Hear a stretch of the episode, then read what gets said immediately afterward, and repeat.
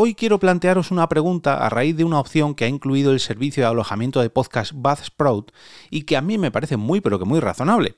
¿Ha llegado el momento de eliminar el campo de email en los feeds de nuestros podcasts? Te damos la bienvenida al otro lado del micrófono. Al otro lado del micrófono. Un proyecto de Jorge Marín Nieto, en el que encontrarás tu ración diaria de metapodcasting con noticias, eventos, herramientas o episodios de opinión en apenas 10 minutos.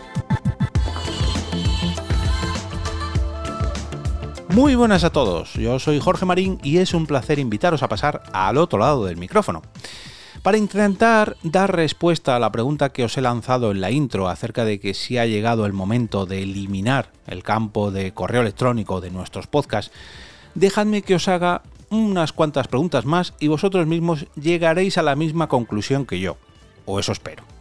¿Vosotros le vais contando a todo el mundo abiertamente cuál es vuestra dirección de residencia? O sea, ¿dónde vivís exactamente?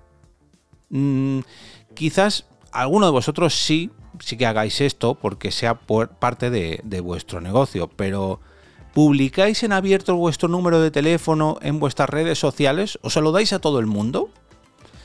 Y, y con el correo electrónico, ¿cómo hacéis? ¿Se lo dais a cualquier persona? ¿Creéis que es aconsejable que cualquier empresa o entidad disponga de vuestra dirección de correo abiertamente para que os envíe lo que quiera?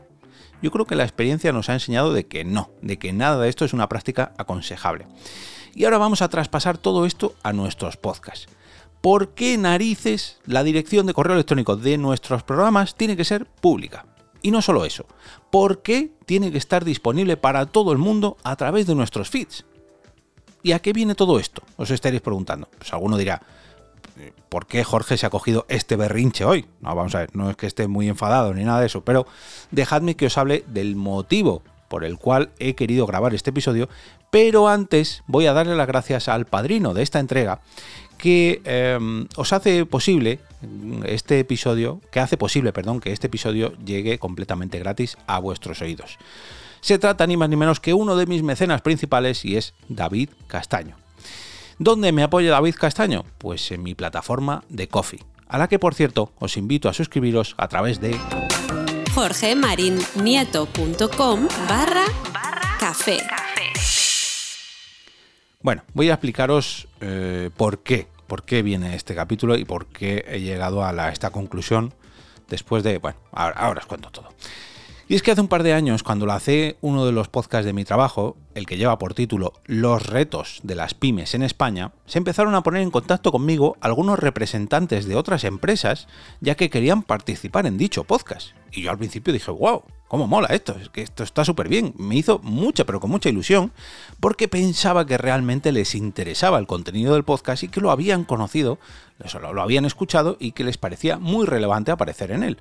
Pero claro, al tercer o cuarto email comencé a ver un patrón que tenían todos en común y era simplemente que querían aparecer como invitados para ofrecer sus servicios, o sea, para vendernos su moto, si me permitís la expresión.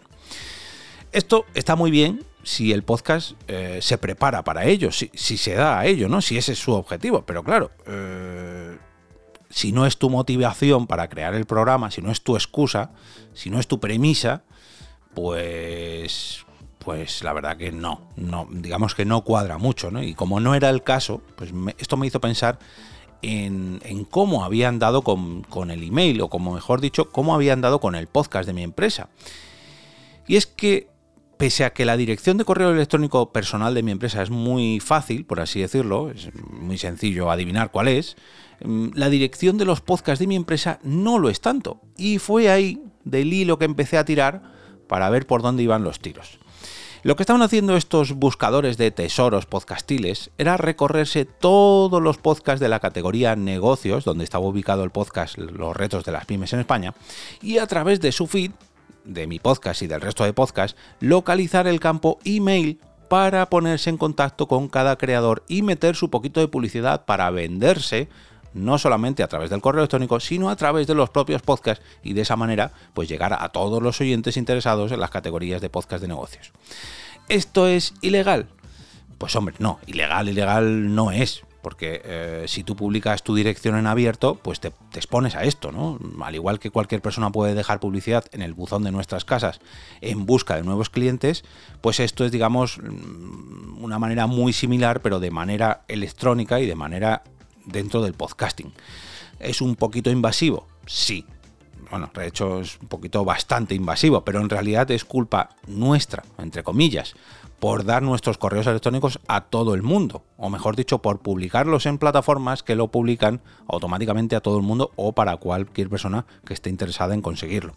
Y aquí es donde entra en juego la plataforma de alojamiento de podcast Buzzsprout, la que os comentaba en la intro, ya que recientemente ha anunciado que va a implementar una nueva medida para proteger la privacidad de los podcasts a los que están dando servicio, o sea, que están alojando. Porque vamos a pensar un momento. ¿Para qué está visible la dirección de correo electrónico en los feeds de nuestros podcasts? En los RSS de nuestros podcasts.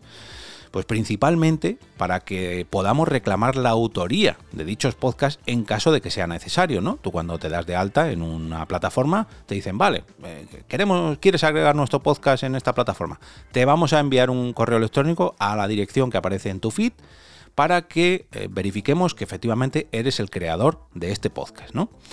Pero, pero, pero, ¿y si hubiera alguna forma de activar momentáneamente esta opción de visibilidad del email? O sea, una forma de, mm, digamos, mirar por la mirilla, de observar por la mirilla, ver para ver quién está llamando a nuestra puerta, que sería el símil en cuanto a nuestra dirección física, ¿no? A ver, nos llaman, uy, ¿eres tú? Ah, soy yo, abre. Pues ese soy yo, abre en la dirección de, de, los feeds de nuestro correo electrónico podría abrirse y cerrarse a nuestro antojo.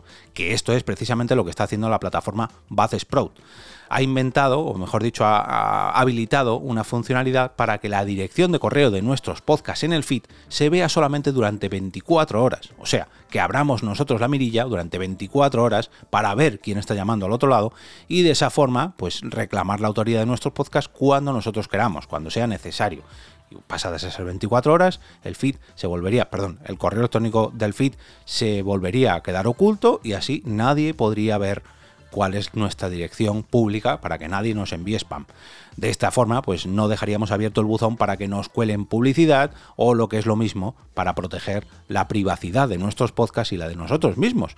Porque esto se ve comprometido, claro, si siempre está abierto, pues no sabemos quién puede llegar a entrar o incluso llegar a colarse. Todo esto sabemos que los, peligros de Internet, cuanta más puertas dejemos abiertas o semiabiertas, peor, peor porque es un tanto peligroso. Así que eh, vamos a ver si eh, el resto de plataformas se ponen las pilas e empiezan a implementar esto, porque la verdad que empieza a ser un poquito preocupante y claro, debiendo, debido perdón, a la notoriedad que están adquiriendo los podcasts en los últimos años, pues hay que protegerse, hay que protegerse para que no nos entren mmm, maleantes en nuestros propios programas.